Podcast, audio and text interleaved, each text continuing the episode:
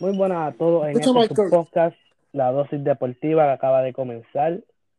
Estoy aquí junto a mi compañero Víctor Alicea esperando por los demás que faltan de conectarse.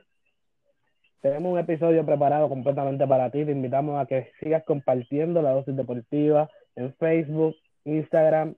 Suscríbete a nuestro canal en YouTube. Pronto venimos con contenido. En cuanto reanuden los deportes, reanudamos nosotros con nuestro canal pendiente para pronto la dosis deportiva podcast en vivo para que veas y nos conozcas personalmente y opines junto a nosotros todo lo que tengas que comentar. Estamos para ti. Y si quieres estar al tanto de los deportes no sigas persiguiendo estas páginas locas que te presentan en Facebook. No te suscribas a los canales locos que te aparecen en YouTube. Y esté pendiente a la dosis deportiva podcast y a la dosis deportiva página. Así que eh, le paso la parte a nuestro compañero Víctor para que se presente. Buenas noches, este, aquí como siempre el Papa. Todos los lunes, miércoles y viernes, ¿verdad? Que traemos una edición nueva de la dosis deportiva. Junto al lado mío, aquí al lado mío está la leyenda, así que presento la leyenda. Buenas noches, eh, aquí estoy reportando la dosis deportiva. Eh, vamos a darle. Estamos ready. Hoy tenemos varios temas para hablar y compartir con ustedes. Vamos a continuar con el ranking. Hoy pasamos a la tercera base. Nos disculpamos, de hecho, que el miércoles no pudimos estar junto a ustedes, ya que teníamos eh, unos compromisos previos, pero hoy estamos aquí para darles con ustedes. Tenemos un tema bien importante, bien interesante, un tema donde ustedes van a estar opinando. Vamos a compartirlo en Facebook, en Instagram y usted va a comentar Así que desde ahora prepárese, busque, porque vamos a hablar de esto. Es una encuesta que se hizo a los GMs en la NBA, preguntándole con qué jugador actualmente con, comenzaría su franquicia.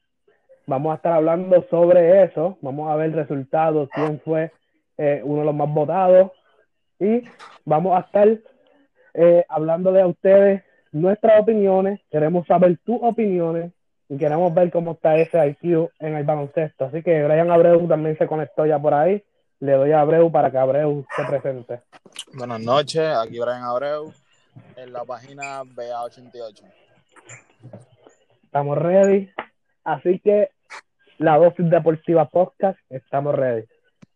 Eh, Víctor, para comenzar, te voy a dar la parte a ti porque es que esto el ranking de esta tercera base está súper en la madre y yo quiero hablar de este tema ya.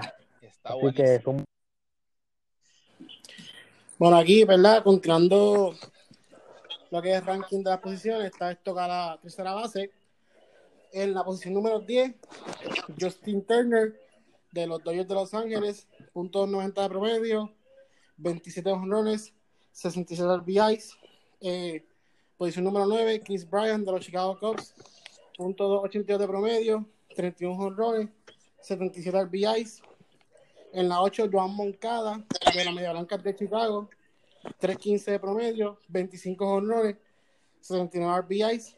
Eh, Josh Dorazo en la séptima posición, de los Mellizos de Minnesota, .259 de promedio, 37 honrones, 94 RBIs.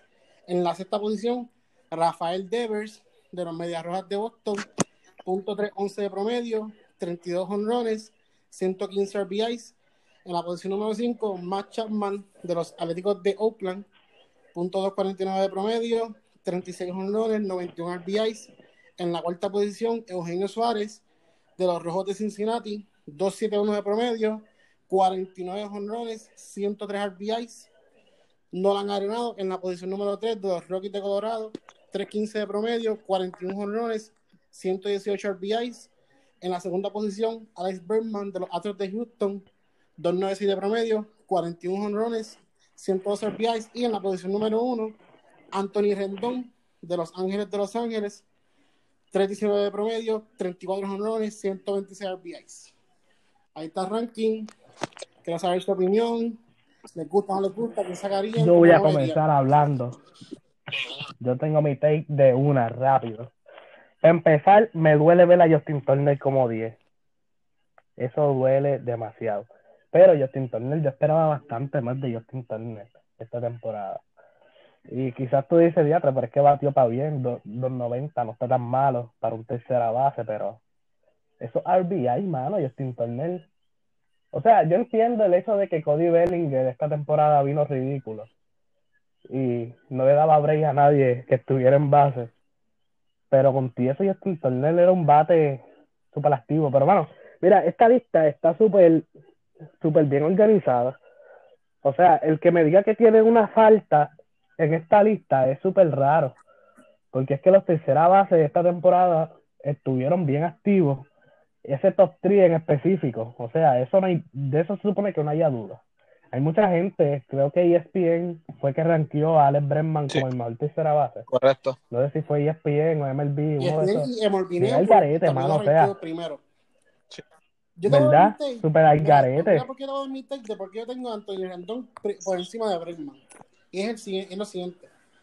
Anthony Rendón es la tercera base más underrated que hay en la Grandes Ligas. ¿En qué sentido?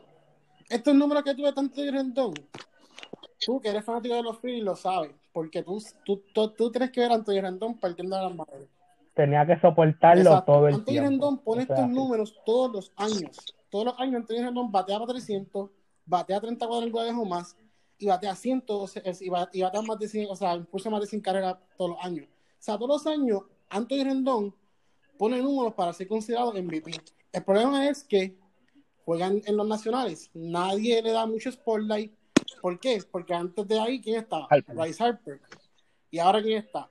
Juan Soto. So, ese es el problema que yo tengo con muchos con muchos de estos analistas que se van más allá, se van más allá con el hype y se van, ¿sabes? Porque si, la, si el béisbol es un deporte que tú puedes decir que es aburrido y por eso es que el jugador que le mete emoción, el jugador que es emocional, te va a vender más. Por eso es que, por eso es que los Ronald Acuña Jr., los Juan Soto, los Harper de la vida que le meten emoción al deporte, van a sonar más. Pero cuando tú tienes un tipo de este calibre que defiende la tercera base espectacular, batea como un animal, ¿cómo, cómo es posible que tú nunca, ni si- que nunca se ha ganado un MVP?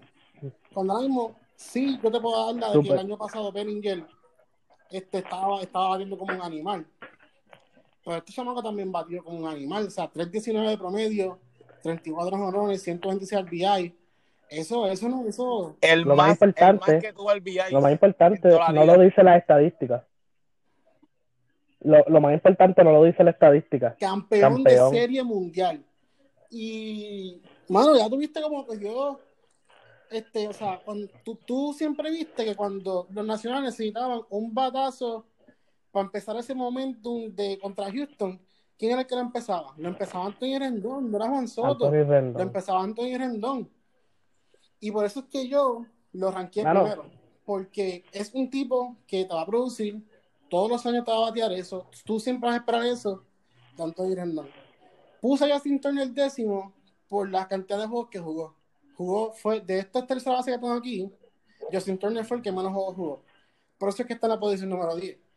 Y otra mano. cosa, sí estoy contigo, me Sí, claro. decepcionó este año en el sentido de que sí 290 está bueno, pero tú sabes que Justin Turner es un tipo de batear 300, 310 y es un tipo de, de poner muchas carreras. y- Y por eso es que yo lo tengo ahí, porque este año siento Eso, los RBI, fue, los RBI fueron bien bajitos. Los RBI fueron bien bajitos para ser Justin Turner. exacto. O sea, 67 carreras impulsadas, eso. No sé si es el career load de él, pero literalmente está, tiene que estar ahí en, entre eso.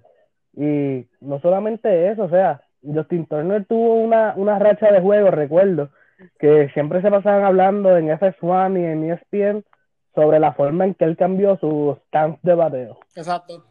Y literalmente estaba botando bola como una cosa loca.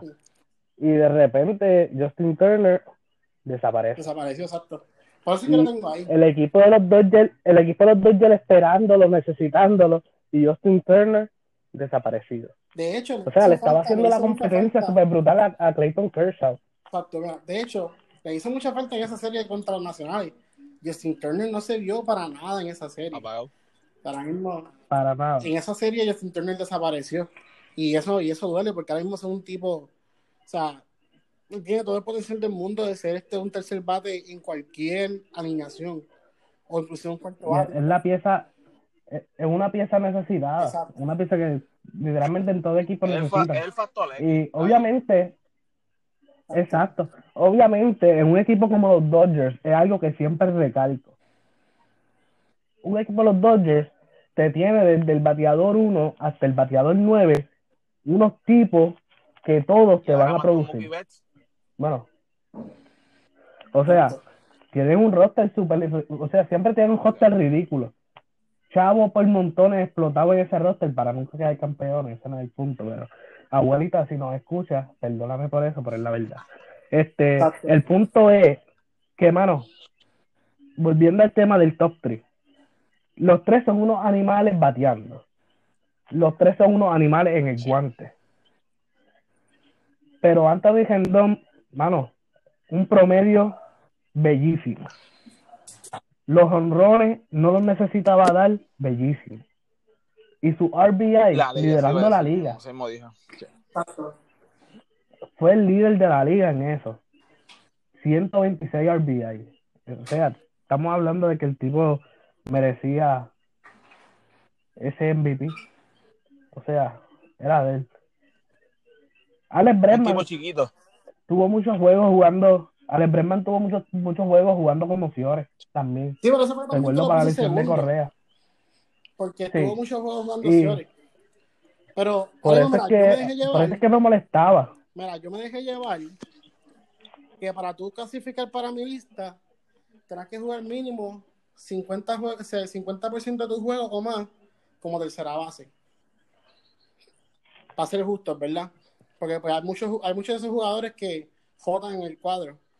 Como por ejemplo este Joan Moncada jota mucho en el cuadro. Este Chris Bryan a veces jugaba filas, ¿ves? Pero la mayoría del tiempo estuvieron en tercera base, ¿ok? Para que tengan una perspectiva. Ahora mismo, yo estoy viendo aquí la lista que envió Abreu, que es la de MLB Network. Y veo que tienen a Manny Machado, Y a McNeil. José Jamírez y Jeff McNeil. Estos son los únicos tres diferentes. Pero. Jeff McNeil tuvo un buen promedio. Yo lo tengo aquí. Tu- Tuvo 3.10 Dios mío, fue el 3.18, 23 honrones y 75 RBI.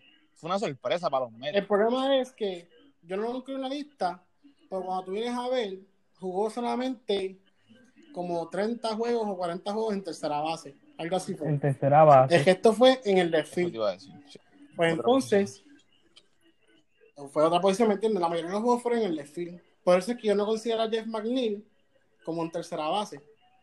Por eso fue Y que es una falta de respeto. Ahora mismo, cuando voy a hacer O la sea- de left field, lo considero allá porque tuvo la mayoría de sus juegos en el field. ¿Entiendes? Así- Mano, y fal- esa lista, esa lista eh, eh, me da, me da cositas. porque está ¿Cómo tú vas a ponerle a, a- a Eugenio Suárez Exacto. 8 por debajo de Justin. Turner? Josh Johnson obviamente tuvo, fue factor, pero tú vas a poner a un tipo que no jugó casi la tercera base por encima de un tipo con que más. fue la sorpresa del año en la tercera más. Exacto. O sea, Eugenio Suárez es un tipo que debería estar en ese top en cualquier lista. exacto. En la posición que tú lo tienes está bien, me gusta. Porque tú lo tienes, porque, tú lo sea, tienes puesto como cuarto. Yo lo tengo cuarto porque ser honesto, Obviamente- o sea, lo que es Rendón, Bregman y Arenado, es imposible que tú lo puedas sacar del top 3. Porque No, no hay- no es, lo, ley. es- es lo más, o sea, es lo más alto que tú vas a conseguir en tercera base. Tú quieres un tipo Son la que cara. fildee, que Son la saque cara de la posición. promedio, son esos tres, no hay más nada, ¿entiendes? Sí, va. Eso, eso Pero es indiscutible. Y Eugenio Suárez, obviamente, Eugenio Suárez tiene que estar ahí obligado después de ellos. Y mi guante favorito de esa lista, el guante mío favorito ahí, eh, fue Matt Chapman, exacto. Lo tengo quinto por eso. mismo. Ahora mismo, ese tipo, yo pude haber, ese tipo una cosa ridícula. yo pude haber puesto a Rafael Devers por encima de Iba Chapman. iba a decir eso mismo. Porque fue el segundo que pero más no lo, no lo hice no lo hice porque Chapman fue guante de oro y guante de platino que guante de platino pues para los que no saben verdad es el premio al mejor fildeador overall o sea cogen todas las estadísticas el que mejor guante tuvo se lleva ese premio ¿ves? so como él defensivamente sea cuando tú cuando tú ves el defensive wall de Chapman es, un- es algo estúpido o sea es una es una es una aberración el defensive wall y después Y la, gente, la gente siempre, para premiarlo, pues lo yo siempre escucho a la gente, yo siempre escucho a la gente opinando acerca de, de la defensa de, de Alex Bregman. de que el tipo es un monstruo, tiene un brazo súper bestial. Sí, pero, Pero es que, o sea, Chapman. Chapman no necesita, Chapman no necesita ni tenerle ese brazo. Porque literalmente llega esa bola con una facilidad, con un... Es arte. Ver ese tipo tirarse a coger esa pelota, levantarse, hacer ese tiro a primera y hacer ese put out. Literalmente es Pero también, un arte. también recuerda que es mucho más Para grande los que amantes-. Breckman es más chiquito. Sí. Obvia- eh, obviamente, sí. Y, o sea, una de las cualidades que siempre tú buscas un tercera base. es que yo estoy en cámara. Ahora mismo, si yo soy Houston, yo estoy viendo que los Correa está teniendo como que muchos problemas de espalda, ¿verdad? Y eso, ¿verdad? Tercero. sí, yo soy Houston, yo cambiaría eso ahí como que, mira, coge, cogete la tercera porque tú eres un tipo grande. Sí. Porque a mí es 6'4, 200 libras. O sea, que en verdad, o sea, un tipo grande para jugar series. No, no, no, no estoy diciendo que lo juegue mal porque ahora mismo el año pasado, Alex Rodríguez pasó lo Correa mismo. Lo defendió a otro nivel. O sea, yo, yo creo que tuvo como 40 y pico juegos, 50 y pico juegos cogidos sin cometer ningún solo error. O sea, eso fue eso, eso es una estupidez. Este, pero obviamente, o sea, Bremer es más pequeño, es un poquito más ágil que, o sea, más ágil que, es más ágil que Correa. A mí me gustaría como esa transición de dejar a, a en el cierre natural y coger a hacer un tercera base más natural. Y de hecho, ya tuviste que en el Clásico Mundial de Béisbol, obviamente el Clásico es un sample pequeño, Correa jugó tercera. pero tuviste que en el Clásico, él la defendió súper bien, o sea, la, la, la mejor jugada defensiva que tuviste en el cuadro de, de Puerto Rico fueron Carlos Correa en tercera, tirándose de pecho en la línea, coger este, lo, en línea zona de arenado, cuando se tiró de pecho y sacó allá este, a, a, a, este, a en primera, o sea, las mejores jugadas defensivas las viste Carlos Correa en tercera base. O sea, mostrar ese experimento de Houston. Sí. Y quién sabe si a lo mejor esa transición a esa base hace que Carlos Correa se mantenga saludable una temporada completa y puedas y puedas este, aprovechar el full potential de Correa. ¿Me entiendes? Y pues por eso que me gustaría ver ese cambio. Ese cambio, a ver cómo funciona. Son transiciones. Son transiciones y que literalmente es una transición que no les cuesta nada. Porque ambos jugadores han sido experimentados a la posición que lo van a cambiar. Exacto, So, literalmente no pierden nada en hacerlo. exactamente. So, yo verdaderamente lo haría. Siendo GM, literalmente no hay una pelota que pase por esa línea. Carlos Correa, con la reacción de Carlos Correa haciendo un tercera base, con la largura que tiene ese tipo de brazos, no hay una pelota que pase por esa línea. Exacto. El tipo le va a llegar fácil. So, A mí me gustó mucho el cambio. hecho de que pusieron a, a The Bears sexto, porque mira cuántos RBI él tuvo, tuvo 115, y mira ese promedio de 3-11, un tipo que era como el tercero eh, entre los mejores de Boston, porque obviamente tenía a Mookie Betts, tenía, tiene a JD Martínez, y él es él es súper underrated, y mira lo que hizo. O sea, este año se espera lo mismo o más de él, porque ahora que sale Mookie Betts. Exacto. No dice, mira, ahora, ahora sale Mookie Betts, so, Se escucha, se escucha, se escucha eso bien bonito hablando a un fanático de los Yankees. Es verdad, repite, esa parte otra vez. Repite Claro, esa parte claro, otra vez. Repite, repite eso otra vez. Te quedó chévere, te quedó lindo. Date Pero la ahora mismo- llave. Se escucha bien lindo, ahora mismo, tú ves a, tú ves a este. Boston tiene dos, dos jugadores también que son underrated, lo que es Rafael Devers en tercera y Sander Bogarts en el Ciore. Cuando vayamos a la lista de los Ciores, ustedes van a ver cómo batió Sander Bogarts, que también fue un animal este año. Sí. Sí, mano. Esta gente temporada, esta temporada Ustedes estuvo nunca vieron, bestial.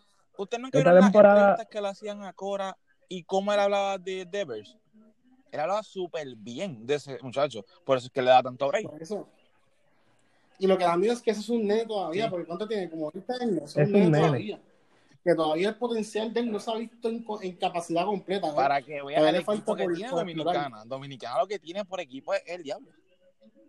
Ahora mismo, mira, yo me puse a hacer como que, o sea, eso, eso, eso lo puedo traer de tema para otra, para otra ocasión.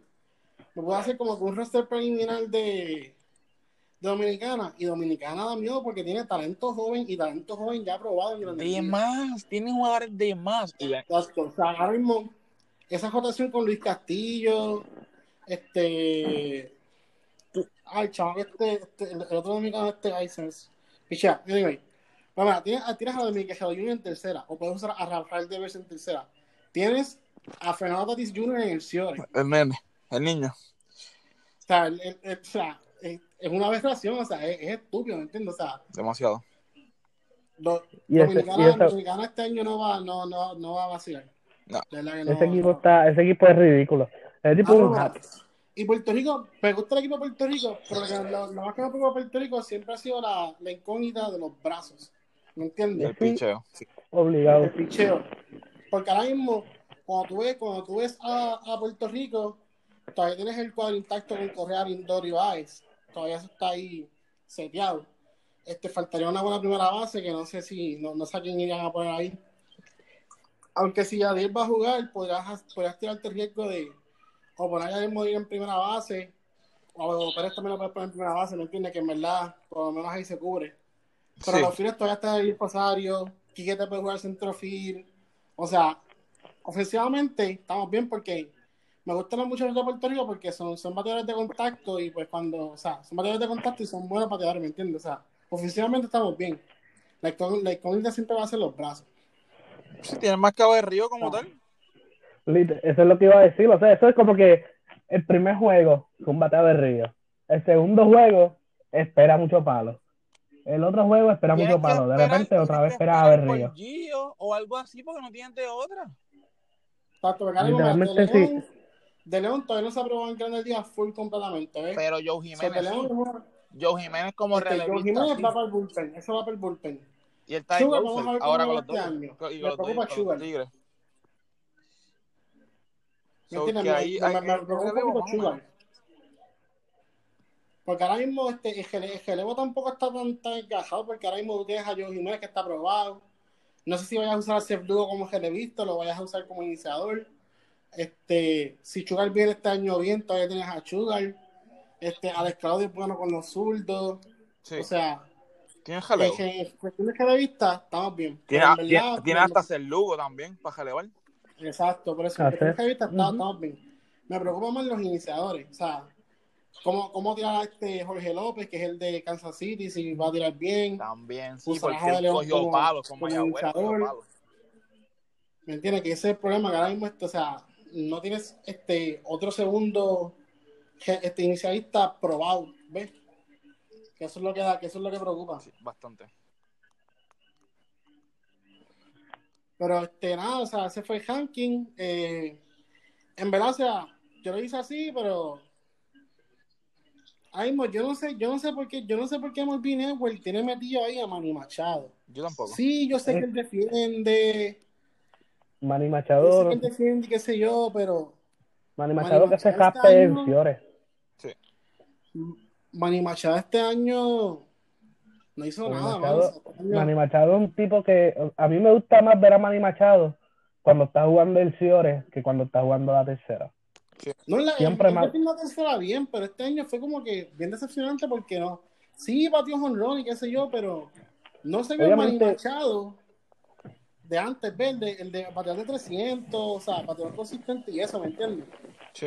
Mira, es cuando que- yo vi, te quiero decir. de la forma que yo vi que él terminó la temporada con los Dodgers, literalmente yo no me hice ningún tipo de ilusión con Manny Machado en San Diego. Yo no sé qué, qué veían los fans, qué estaban esperando los fans, pero yo personalmente no, no veía ningún tipo de... No tenía ningún tipo de esperanza. Yo veía como un tipo que me va a llegar, va a dar par de palos, va a ser la estrella del equipo, el mentor de los jugadores, la, la voz fuerte y...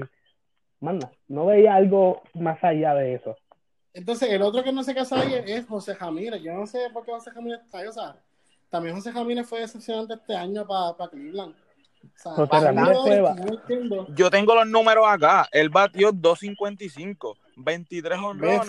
83 RBI, pero jugó 24 bases. Eso Ese- sí. Eso es lo que iba a decir. El tipo hizo demasiados juegos de base. Yo recuerdo, recuerdo que lo tuve en el fantasy y me hacía par de puntos en esas cosas. Mira, mira, aquí, aquí mirando para el clásico, ese equipo de Venezuela también se ve. Eso- por eso lo envié. Se ve bien. Y los el de de, Venezuela se ve poderoso, o sea, y los de Cuba, a Cuba le picheo. Pero Cuba no tiene mal equipo. Si los que desertaron los dejan jugar, sería buen equipo también. Sí, mano. Cuba está bien. Cuba está bien, Cuba está bien también. Lo único que no tiene, no tiene picheo. Ahora mismo, mira, eso, eso también es lo que le pasa a Venezuela. Tú ves a Venezuela, Venezuela oficialmente. Félix Hernández, y cuidado. ve- Venezuela ofensivamente se ve importante también porque, mira, José Altuve, Eugenio Suárez, Grivel Torres, Acuña, David Peralta es un tipo que batea también, o sea, este García también, o sea, sí se ven bien ofensivamente, pero lo mismo, la incógnita en los brazos. Sí. Ya tuviste que ahora mismo, y yo no sé qué le pasa a Venezuela, que en los clásicos no batea. No, Ahora mismo, y tiene jugadores que- de más. Y, y siempre, siempre tienen eso, como que ahora mismo cuando tú vienes a ver el clásico pasado, Runeador venía de una temporada que había, que había dado 37 jonrones en la Grandes Ligas, pero no jugaba ¿por qué? Porque estaba Arturo ahí. Y obviamente, o sea, entre Runeador y José Arturo, ¿a quién tú prefieres? Claro. O sea, ahí no hay comparación. Y mira, Y eso, eso y. Venezuela, mucho talento, poco, poco spot. no, y también tienen a Carlos González en los files y no, hay- y no está ahí tampoco. Tampoco, o sea, pues, en verdad. Venezuela siempre, Venezuela siempre lleva un trabuco, pero no sé por qué cuando llegan ahí no, no va a tener. Tú tuviste como vino Seth Lugo y los, y los dominó, les tiró cinco entradas en cero. Pero no te creas, el, Lu- Se el- tuvo que- el Lugo no es malo. Y Seth Lugo, o sea, Seth Lugo no es malo, pero, o sea, tú, esperabas que Pero pa- para el equipo, para el equipo era para que cogiera dos o tres palitos chéveres. Sí, porque tienes tipos como Miguel Cabrera y cosas y tipos así. Por eso, por eso, eso, eso, eso es lo que quiero llegar, que ahora mismo, cuando tuviera ese equipo de Venezuela, tú esperabas que José Lugo tirara cinco entradas en cero. No. Tú esperabas que por lo menos Miguel Carrera le diera una, le diera una tabla, o sea, le, le, le diera un paro bien dado, ¿me entiendes? Sí. Pero no fue así. Él los dominó. Sí. Los dominó por completamente y después vino el, el Jerez y también los dominó. Y eso, y si no me equivoco, ese juego se fue por nocaut en la, en la séptima. Sí. Que fue cuando Tigre Rivera le, le, le- le dio el tag este a, a, a, a Jondón, creo que fue, que, Sí, sí. que, que se la metió allá, a- a- a- allá por encima de la quebrada. Puerto Rico ahora, ahora tiene que ver qué va a hacer con, con Rivera, qué va a hacer con Elio Ramos. El equipo ahora está joven. Yo, vi, yo había escuchado algo de, de Joe Jiménez. Joe Jiménez dice que ahora el equipo viene con más experiencia. Siguen siendo jóvenes, pero con más experiencia. Y pues, Sí, porque, porque ya tiene un clásico en las por costillas. eso mismo. Y ahora mismo, mira, este, ese, ahora mismo, si tuviste, tuviste un equipo de Puerto Rico dominante en toda, en todo el clásico, Sí. este, hasta que, bueno, dominante en el sentido de que o sea, estaban ganando los juegos y eso. Obviamente, cuando pasamos de Honda, los juegos iban a ser más cejados porque ya no estamos, ya no estamos con Cherry, porque ahora mismo ese juego, y fíjate, ese juego de México, lo que nos salvó fue que al cacho se le cayó el bombito ese. Porque si usted, si te diste cuenta, el momento estaba de favor de, de México, porque ahora mismo México estaba apretando y eso. Sí. Y si no llega a ser porque ese bombito se le cayó el cacho, que después vino Javi Baez y se la metió allá por encima gradas también por el, por el left center field, que ese fue lo que, yo, yo para mí ese fue la, la daga que, que, que, que le sacó el aire a México. Sí. Porque México estaba como que ya viendo atrás y estaba batiendo y eso. Pero ahora mismo yo lo hicieron dominante. Y ya de Molina tuviste como dominó ese pitching staff. O sea, eso fue, eso fue bellísimo. Ver a Yadier Molina con un talento Sí. que no es de grandes ligas, dominando a equipos que lo que tienen en grandes ligas en su roster. Sí, es verdad. Eso fue, eso fue, eso fue algo ridículo hasta que llegamos a, a ese juego O sea, final. hablando- vino- bien hablando de, de la bestia cachando. O sea, eso no, no es sorpresa. No. O sea, a- yo, yo nunca había visto como, como un tipo, ¿verdad? O sea, de Molina tras de plato, eso, eso es algo, eso, es algo, eso es arte. De verdad, eso es como que ver a ese hombre coger, coger ese equipo, acomodarlo como él quiere, para los pichos que le está pidiendo, o sea, eso, eso es la no, motivación. O sea, el tipo, el tipo no es solamente un excelente jugador, no es solamente un excelente coach.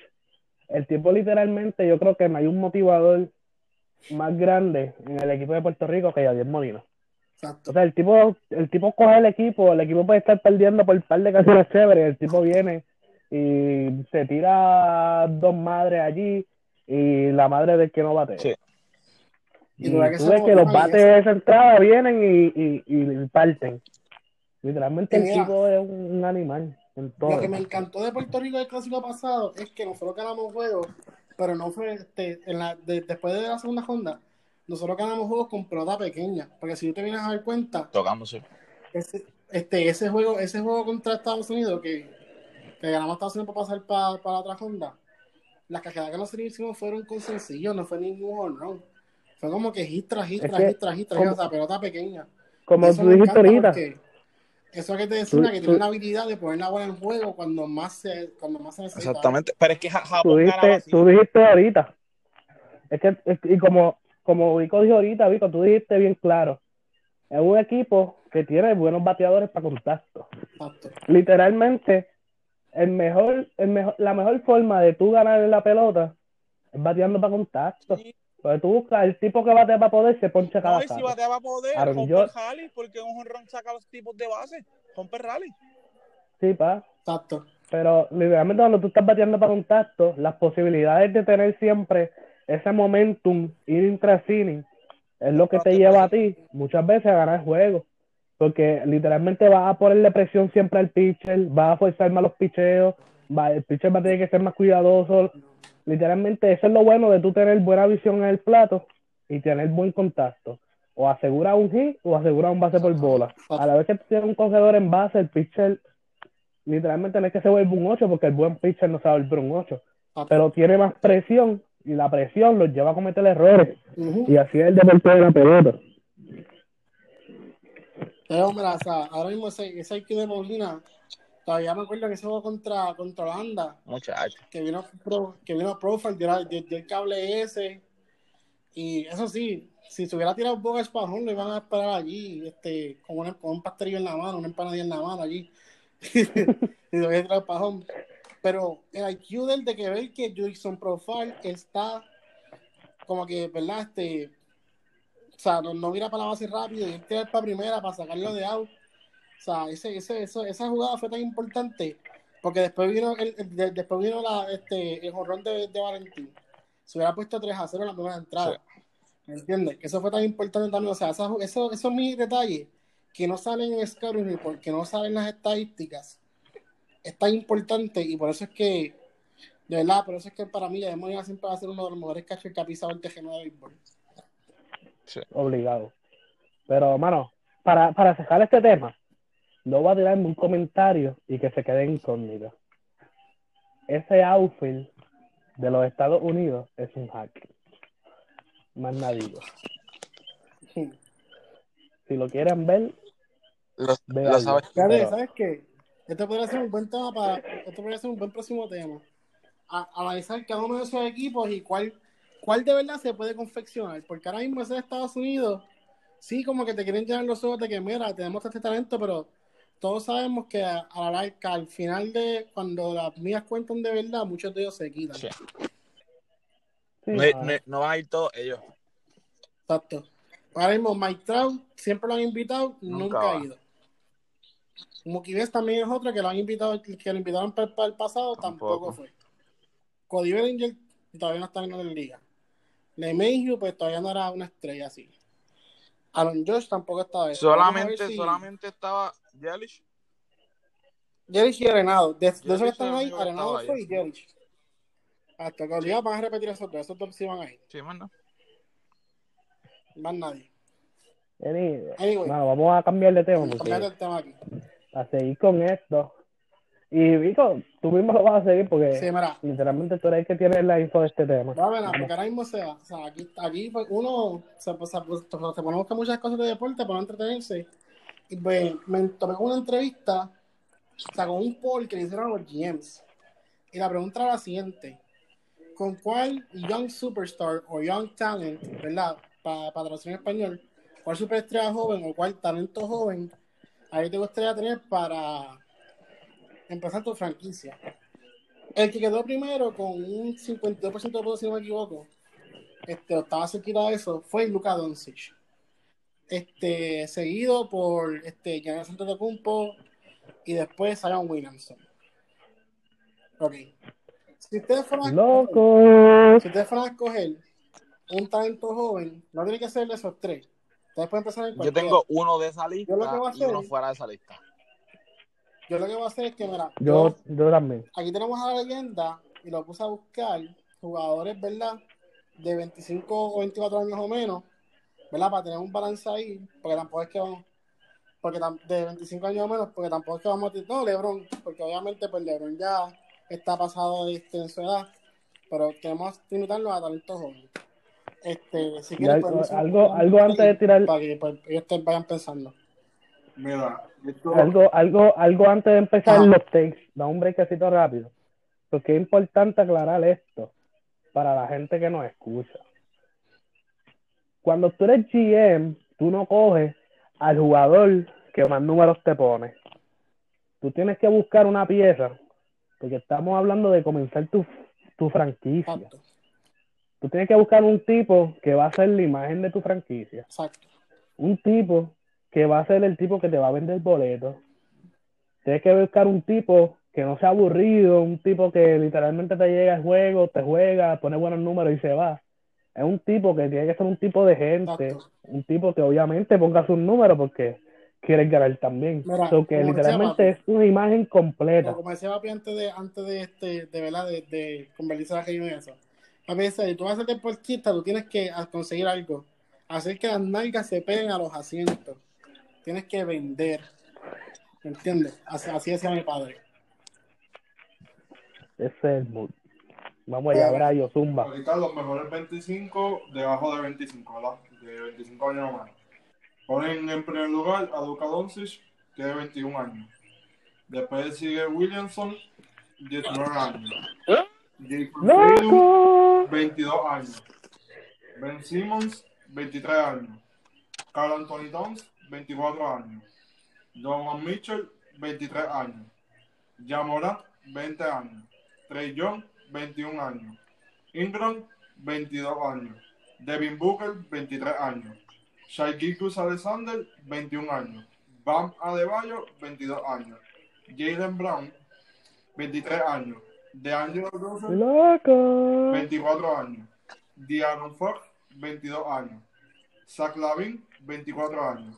Jaren Jackson Jr., 20 años. DeAndre Ayton, 21 años. Jamal Murray, 23 años. Porzingis, 24 años. Jonathan Isaac, 22 años. Domantas Sabonis, 23 años. Michael Porter Jr., 21 años. John Collins, 22 años. Y Lonzo Ball, 22 años. El diablo quiere Alonso Ball. Bye. Por eso fue que lo pusieron último. Ok. Pero hay que, pero escuché como tres antes de la Jonathan Isaac, otra lo que era. Pero vamos, vamos a romper. Yo quiero escuchar, yo quiero escuchar este, la opinión de la leyenda. ¿A quién te escogerías y por qué? Yo, yo me lo voy con Luka Doncic, porque Luka Doncic vemos lo que, lo que ha hecho solamente en dos años como jugador en los, en, en los Mavericks. O sea, una franquicia que, o sea, cada vez más se veía como picada. Y le ha dado un, ha un poquito de vida otra vez, ¿entiendes? Pone sus números, es un tipo, yo tuve que es un tipo simpático, la gente lo quiere. O sea, si tú ves las redes, como, como interactúa con los fanáticos y todo eso, o sea, que es un tipo que puede hacer la cara de cualquier franquicia de la NBA. O sea, y bueno, y, o sea, es entretenido de ver, o los movimientos que hace, las jugadas que hace. La gente le gusta ver a, a Luka Doncic. O sea, por alguna razón él fue hasta este año, ¿entiendes? O sea, es un tipo que, que te pone los números, te interactúa con tus fanáticos y, e interesa, ¿me entiendes? No un, un tipo monótono, como tú dijiste, que lo podría hacer con, con Leonard, ¿verdad? Que Kawhi Leonard llega, vamos a jugar y ya, nos fuimos, ¿me entiendes? O sea, este, yo entiendo que Luka Doncic es el mejor fit como, ¿verdad? como jugador, porque Zion Williamson puede, puede tener el hype y toda esa cuestión, pero tienes que El para de... es un loco el que lo escoja a él. ¿Cómo? O sea, Williamson es un loco el que a Literal. en la es franquicia. El hype que sea y la gente va a estar diciendo que él es uno de los mejores, pero, o sea, Zion Williamson no es un tipo que te puede liderar una franquicia, para mí. Y nunca va a ser. Yo veo a Zion Williamson como otro Blake Griffin. Básicamente. Mira, literalmente, literalmente eso es, es exactamente lo que es. Literalmente la gente decía que Blake Griffin era la cara de ese equipo de los Clippers. Literalmente la cara de esa franquicia era Chris Paul. Exacto. Sin, sin Claro. Chris Paul ese equipo no era nadie. Y más con Blake Griffin que era de cristal. So, literalmente ese es el tipo, literalmente Zion Williamson es el tipo que te va a traer atracción, te va a traer vista, te va a sentar gente en cancha, te va a poner números, porque literalmente te los pone, porque no es que él lo- no los va a poner. Eso es algo que quiero aclarar. Y mucha gente piensa que yo soy un hater de él. Es que Zion Williamson, por más estrella que llegue a ser, como dijo Brayo, no es un tipo que te va a ganar un campeonato. No te va a liderar una franquicia. El tipo es un, un, un psychic. Robin. cosa, injury prone. O sea, ahora mismo es un tipo Demasiado pesado. que es Sí, grande. Físicamente es grande, o sea, el tipo es un tanque. Mira. Y pues eventualmente, o sea, si no se cuida, si no se protege, esas jodidas van a empezar a flaquear y esos tobillos van a empezar a flaquear. Mira, yo, yo, vi- yo me acuerdo del primer juego, el debut de él. Que, mano, yo decía, pero coño, este tipo está bien pesado, mano. O sea, tú lo veías corriendo a la cancha y llegaba dos minutos después que, los compañeros de, de ¿me entiendes? Entonces, tú veías que como se veía como que del todo, o sea, como que fluido en cancha. O sea, es un tipo que tiene que bajar de peso, está bien, se ve así bien animal y eso, pero ahora mismo lo vimos con Greg Oden también, ¿entiendes? O sea, o baja de peso o baja de intensidad con la que juega. Va a buscar- no, es- eso es no. una lesión sí o sí, si sigue con ese peso. Sus rodillas no van a aguantar. ¿Quién va a tener el próximo turno?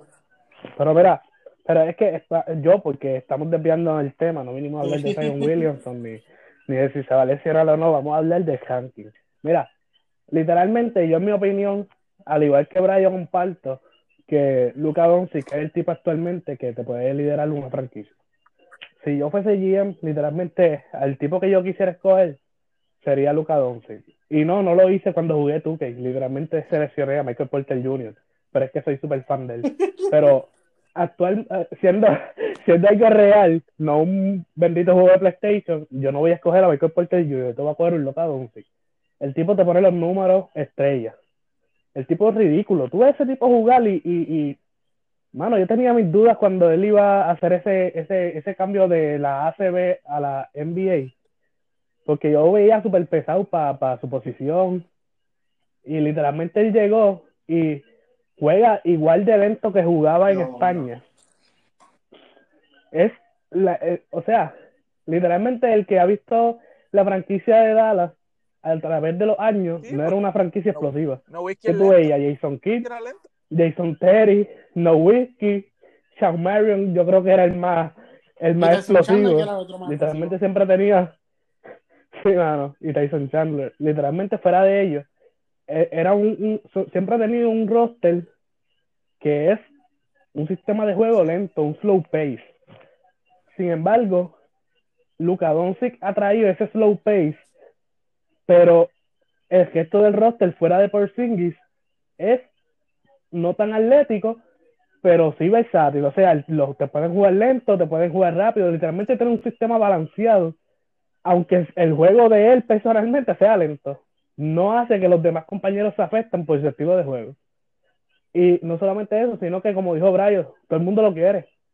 Tú ves, todos los chamaquitos ahora son fan de, de Doncic. Literalmente en su segundo año tiene, ha, tra- ha traído tanto, bueno, hasta que Jordan te filme en tu segundo año y ya tires unas tenis eh, eh, imitando a la Retro 1. Nada más te digo eso para que tú sepas el tipo de calidad de jugador que tú tienes. Es un tipo que te va a llenar las bancas, el tipo va a traer fanáticos, el tipo te va a poner números, el tipo es una estrella.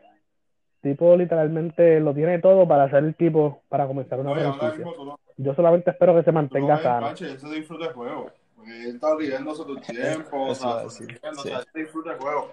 Y eso atrae a la fanaticada también, o sea, un tipo que, o sea, un tipo que, que, le, que, le, que le encanta tanto lo que hace, o sea, que, que se le Lo disfruta. o sea, que lo. Y, y mano, ahora que mencionas eso, es bien raro. Yo solamente he visto como cuatro juegos o cinco que, Lu- de- que Luka Doncic salga discutiendo con un árbitro En serio.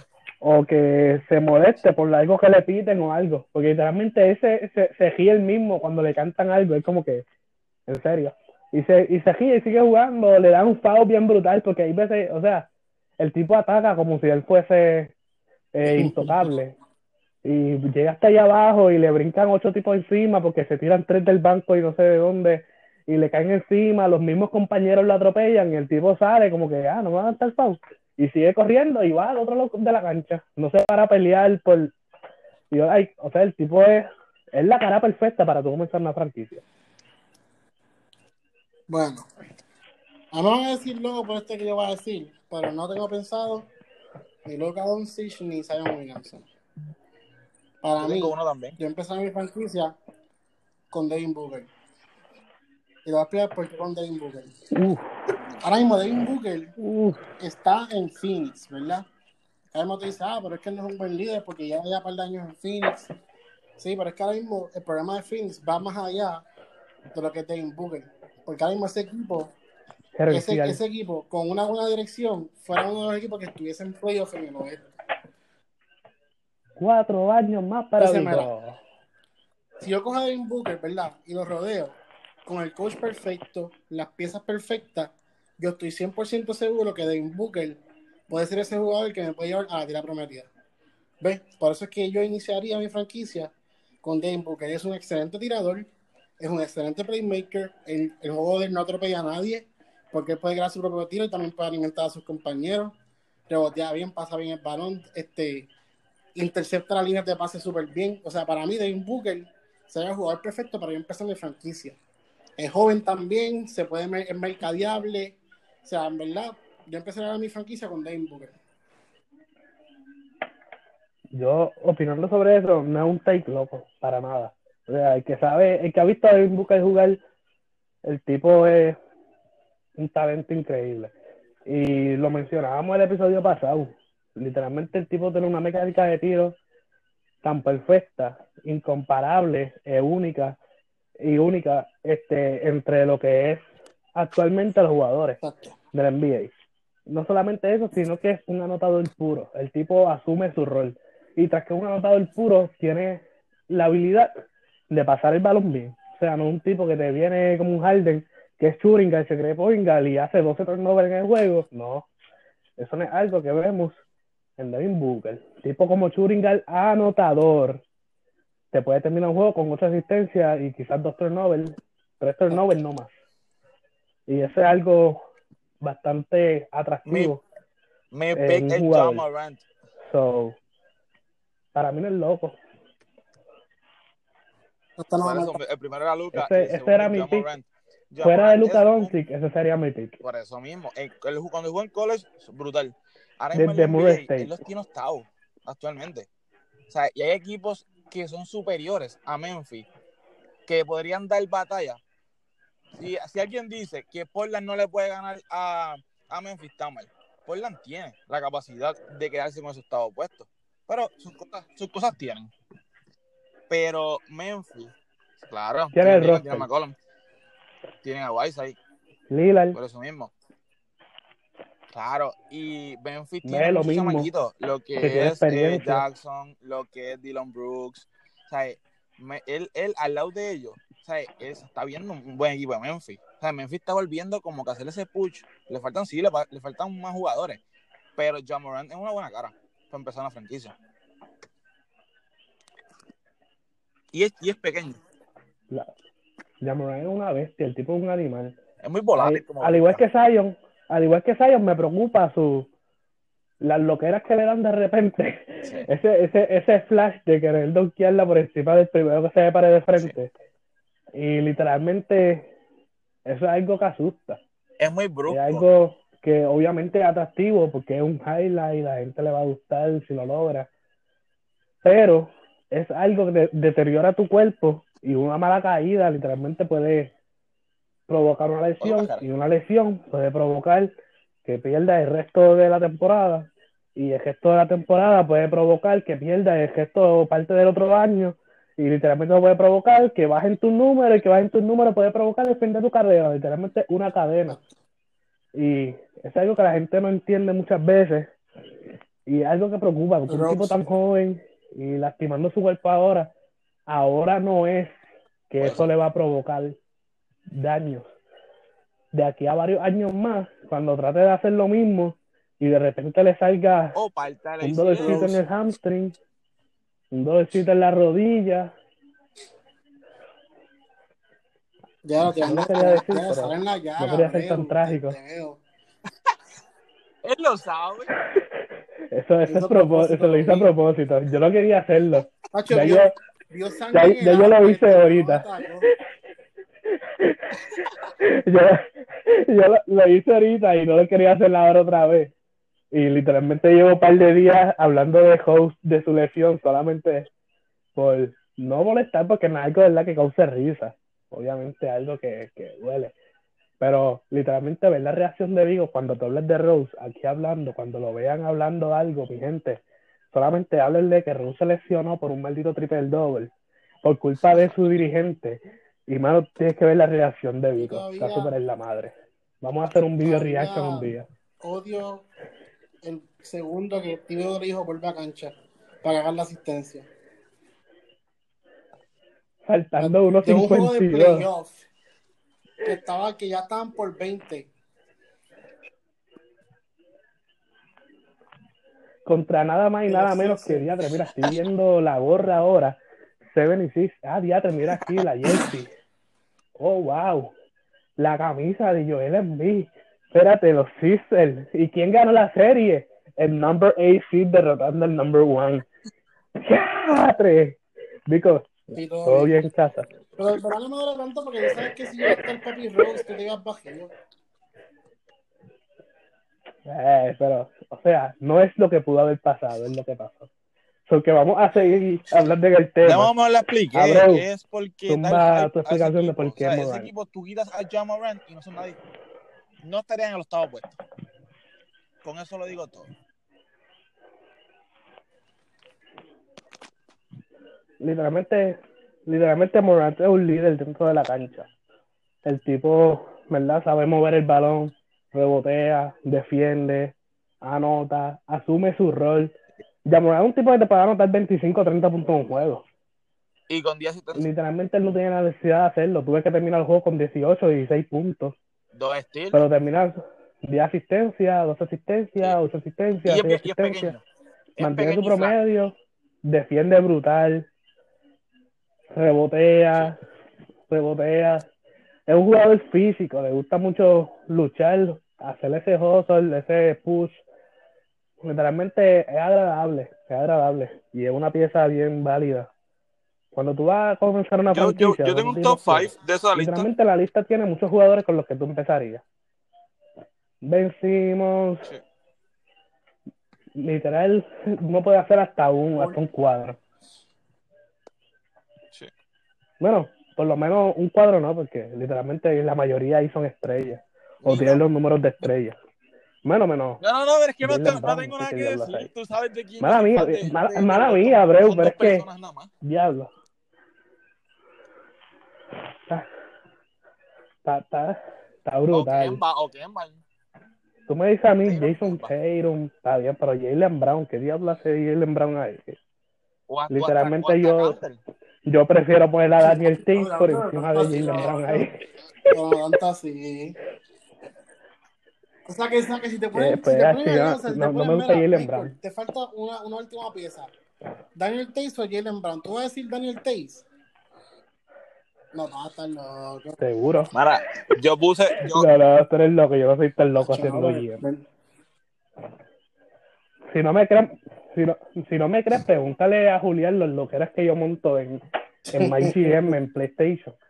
Y puedes tener una Tú idea, cuando soy esos trabucos, parece que LeBron James está ahí de Zach Lavin. siendo el GM. de la manera en que él ha progresado. Porque cuando él estaba en Minnesota, él solamente era un tipo de donqueo. Y ahora está metiendo bolitas. Lo que pasa, lo que Sí, pasa mano. también, mira.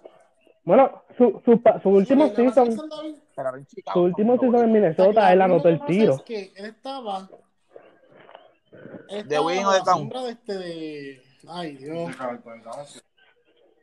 Exacto, de Wiggins y también, pero o sea, que Lavin es un tipo que desde UCLA él, él mete el balón. Lo que pasa es que nunca le habían dado, nunca habían, o De sea, nunca habían soltado el caballo, como uno ahí, ¿sabes? Nunca le habían dicho, toma, aquí Bajo- está la bola, bajo la aprieta, so- es lo tuyo. Y pues ahora es que la gente está viendo. Y es que es verdad. Bajo la sombra, bajo la sombra de la sombra Wiggins, qué dolor. si tú me- ahora mismo, si tú me preguntas, yo, si, si, si me ponen a Wiggins y a Lavin, no, vente para acá, Lavin, fíjate, tú, Wiggins, tú dale para allá. Aunque si vamos a ver, ese draft ha sido bien decepcionante, ese draft de, de. Oh, mira, hablando de eso, de que tú mencionaste a alguien de la lista, yo tengo que mencionar a dos personas que, que no están en la lista tampoco. Y lo que es Larry Markkinen Uh, sí. Y Kobe White. Yo pondría a ellos en la Te la doy. pondría a Jonathan Isaiah Te la doy. No, so- Pero Ah, seleccionado, A mí, me- a mí me encanta los Pero se que te- te la doy. triple. Muy flaco, eso sí, muy flaco. te la doy. Te la doy. ¿Sabes? ¿Sabes qué es lo que me gusta de Kobe mano. White? Es que el tipo Él- él- tiene él- todo él es para ser un sexto hombre, Sí. estilo Jamal Crawford. Exacto, es como que sea, ahora mismo tú dejas Sí, que mano, White, o sea- si tú, si tú dejas que ese tipo meta un solo, un confianza. solo balón, se te fastidiaste porque él ahí o sea, confía una en que te puede meter cómodo, 18 puntos cogidos se da la gana. Y la tiene. Sí. Y pues, de verdad que me gusta este equipito de Chicago como está luciendo, o sea, como se ve que Pero no, en el futuro pero no vamos a estar pensé, batallando no contra los que Sixers. Zach Lavin y iba a ser como que la cara de un equipo nunca. No, no, claro, no. Sí, sí, eso sí, eso sí, no. no Es que tenía- t- Tampoco yo pensé eso, pero pues, El tipo, el tipo, el tipo siempre ha sido ese tipo que puede ser un sidekick en cualquier equipo que llega. Y literalmente Chicago tiene a Lauri, ahora ya que lo mencionó este Brayo, Lauri Marketing es un tipo que era proyectado a ser la cara de esa franquicia una vez llegó a ese equipo. Y no es que no lo sea, porque Lauri, ¿verdad? Tiene un estilo de juego bastante La especial para su decepción, la posición. decepción de ese equipo. Pero literalmente mira, yo veo, la la veo a cara. Laurie Marketing No hay break ahí. Sí, sí, bien brutal, a mí también. Este, mira, yo veo, Sí, yo me acuerdo cuando ese tipo cogía ese balón en Michigan State y a la vez que trepaba esos brazos, apunta el mira, triple, ahora ese tipo no va a fallar. yo, veo- yo veo a Dory Marketing como una versión Sí. de un híbrido entre Dirk Nowitzki y este, ay, ¿cómo es que se llama este otro tipo ahora?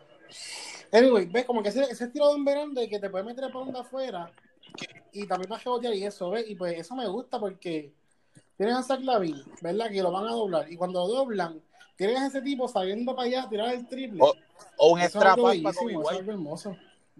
Tipo. Mano, mira, O un extra pass para Kobe hablando, White, o sea, en verdad eso... hablando, Me encanta cómo está, cómo se está viendo mi franquicia. hablando de esa lista, hay un, hay un jugador en esa lista que no escuché. Bueno, hay dos jugadores que yo no escuché en esa lista, con los cuales yo Zumba. eh, me atrevería, si no tuviese más opciones, a empezar una franquicia. No escucho la Dipo. No sé si fue que no está. escuché o, o, o es que no está Sí. ahí.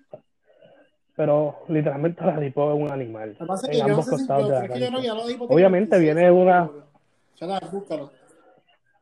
O la Dipo, no, yo creo, o la Dipo se supone que todavía ten- yo creo que todavía- bueno, será que los cumplió reciente o los cumple ahora. es Pero yo creo este, que con la Dipo todavía está en los 25 25. under 25, ves que en verdad es de 25 años o menos. Ajá. Por eso, yo creo, yo si no me equivoco, son 25. 27 que tiró tiene la Dipo. Sí, va. Ve- 27. Son, esa gente está. Loco, que- loco, que ya- mira. 4 Anyway, de mayo de para Dipo- 1992. Mira, es que, que ahora mismo con la Dipo ya lleva un par de años en la NBA, pa. Ha corrido, ha corrido, un poquito. Sí, pa, o sea, pero es que no pensaba que eran más que eso. Es como la que Gian- Giannis Sí, te lleva como 7, 8 Pero años. anyway. NBA. No, tiene como 24 Pero tiene todavía como- 26, Que Tiene que tener como 26 años todavía. Mira, yo, yo también cogería a un Brad Levy. Y el otro, Brad Levy lo que tiene son 26 años. Sí. Sí, para no. Pero es que literalmente yo no voy a hablar Livir como No, el de una franquicia. No. Exacto. Pero el otro jugador es un tipo que tiene súper demasiado potencial. Un tipo que te puede liderar una franquicia, tiene un estilo de juego agradable y literalmente no hemos visto todo completamente de él y está en una franquicia súper mediocre. Lo- Sí se mencionó, se mencionó. Ta, ta, ta, ta. Fox. De'Aaron Fox. Sí, sí, está. Te mencionas ahí. Pero, sí, ahí. 22 años. ¿Estaba en la lista? Sí. Pues hermano, no la escuché literal. El problema, el problema, el problema que Literalmente tengo, no mira, el escucho. problema que tengo con, Pero con- con Sacramento es el mismo que tengo con Phoenix. Son equipos que consiguen talento joven, buen talento, pero por la dirección de la franquicia, lo que es el GM, lo que es el coach, lo que es la, el office como tal de la franquicia, es un asco. Y tú sin dirección no llegas tienen a ningún lado. y a ¿De él. qué te vale tener un super barco? Está, Exacto, ¿de qué te vale tener una, una, una super nave si no tienes capitán? Chacho, si tienen a la mente maestra de Blade Divas. Blade Divas. A ver, a a, a mí me está gustando porque ahora Ay, mismo, Dios. ¿verdad? Es mi franquicia y todo. Pero Chicago Sí. en, este, en estos últimos años hizo un montón de estupideces. ¿Me entiendes? O sea, que, Miami. este, que en verdad, este, que en verdad ahora mismo pues, estoy, estoy viendo como que está empezando como que esa transición de montar un nuevo office. Yo espero que esta gente que traigan ahora nueva, ¿verdad? Que tomen las riendas como es y lleven esa franquicia como es.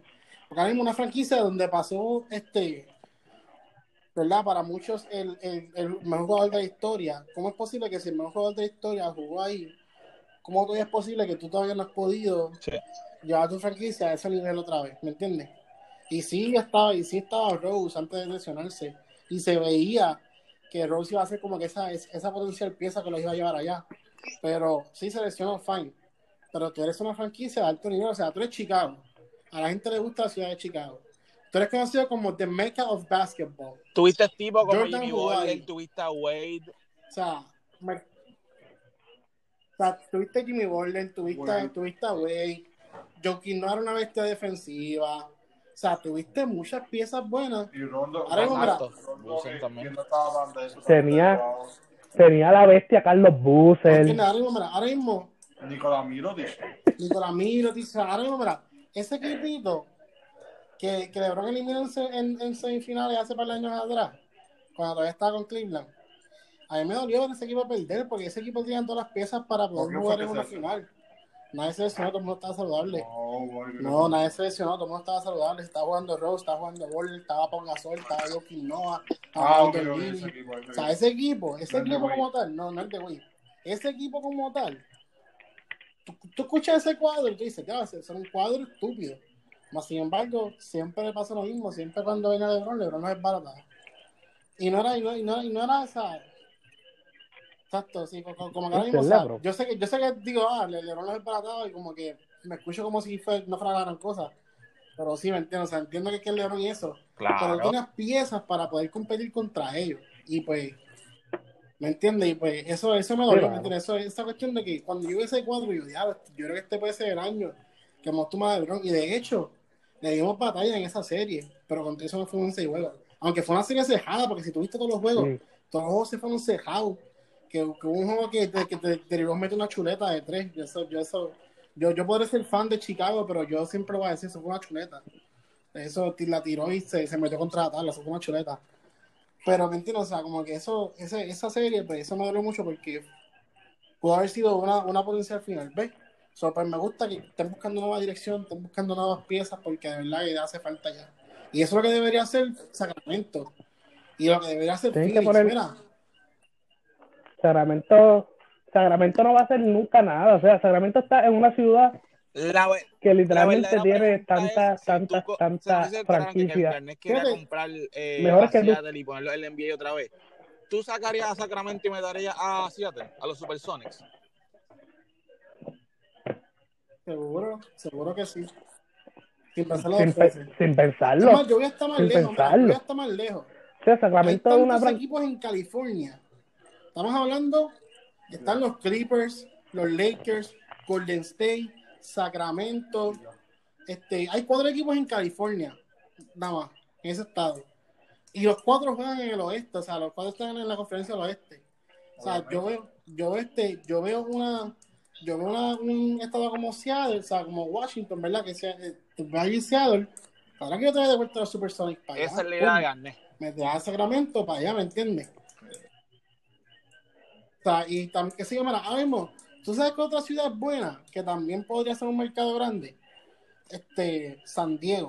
O sea, sí- sigue siendo California, pero es que no me gusta que estén tan, o sea, por ejemplo, eso de los, Lakers, de los Clippers y los Lakers, de los, de los Clippers y los Lakers, Mira, manda uno para San Diego para allá, para que esa rivalidad se vea más de esta, ¿me entiendes? Porque está, Eso, sea, ahora mismo sí, un mano. pos- un- eso es un posible este, Western Conference Finals. ¿Tú sabes, lo, tú sabes lo estúpido que es que sea solamente en Los Ángeles? Como que ahora mismo, o sea, le, le quita emoción, porque como que ahora mismo, o sea, por más que tú quieras decir que hay fanáticos Clippers, eh, a la hora la verdad, cuando lleguen los playoffs, eso va a estar rodeado de el, Sí. violeta y amarillo, o sea, violeta y dorado de los Lakers. O sea, los Clippers nunca van a Jamás. tener este, ventaja local. Porque ahora mismo, cuando lleguen los playoffs, sea, sea, sea, sea, sea Clippers como local o Lakers como Sí. local, eso va a ser como un juego local para los Lakers. Sí. Y es tan fácil como ir a las tiendas en Los Ángeles. Es bien raro. ¿Entiendes? Que no es como. Encontrar una mercancía de los Clippers. Yo creo que ¿Qué si tú vas a Los Ángeles y tú dices que eres Sí. fanático de los Clippers, te vas a escupir la cara. Papi, eso es, eso, eso es Kobe Town. Eso es. Tú dices, no, I'm a Clippers fan. ¿Que tú qué? Hacho, arranca por ahí, basura. Así te van a decir, porque es que. Eso. Por eso, por eso es que poner un equipo en Naida. Este no, que eso eso es pensamiento, estúpida, es estúpida. Jeje, la jugada majada. La- Esa, eh, Sí. en Aguilado son los, pa- los papamajadas, esos. No, más, más. Para para para Montana con los vaqueros. No, en Naranjo y, el- y, el, y el estadio, que es sí. Yo sí estoy bien estúpido, qué ridículo, mano. Pero te mereces un puño por ese comentario idiota. Pero ni esa. Era así. Tienes que meterle. Mano, pero literalmente eso, eso que dijiste de los Lakers y los Clippers es súper real. Como ir a la, a la NFL y decir en Los Ángeles que tú eres Exacto, fanático eh, Exacto, de los es lo Chargers. mismo. Yo soy fan de los Chargers, mira. Te tengo fanático de los mira. Lárgate por ahí, estúpido, así te van a decir. Mira, es- exacto, eso es como, eso es como ir a Los Ángeles y decir. Literal. Pero soy Bueno, fanático por de lo menos, no de los Dodgers. Prendía. Ah, no, o sea, that's Dodger Town, en verdad, ¿me entiendes? No, o sea, sí. Literalmente, literalmente por lo menos, por lo menos ahora los Chargers están en San Diego. So, ya por lo menos hicieron esa transición, aunque no tengan fanáticos. Pero ese, ese era el punto, ¿verdad? Pero por lo menos ellos ya hicieron ese por lo menos en Falta rap que ahí en básquet pa- lo hagan. Para vaciar la, el, el estrés. Sí, mano. Anyway, mano, vamos a ir terminando el episodio. Invitamos a todos los que nos escuchan, siga compartiendo este su podcast, La Dosis Deportiva. Like, follow en Facebook a la página. Suscríbete en YouTube. Like este y, y síguenos en Instagram. Seguimos, ¿verdad? Evolucionando. Venimos con mucho más contenido. Pronto espéranos like para que nos conozcas, vean nuestras caras, que muchas personas sé que quieren vernos. Pronto venimos con eso, pendientes. Por eso es importante que te suscribas en YouTube, porque pronto estaremos por ahí en Facebook. No te lo pierdas, estamos para ti. Como dije al principio, mano, no escuches a estos locos que vienen ahora subiendo noticias fake, estupideces, literalmente, salen con unas loqueras que no sé de dónde las sacan. Literalmente están al garete. So, que siga la dosis deportiva, que nosotros te vamos a traer todo lo que necesitas en los deportes, porque somos la dosis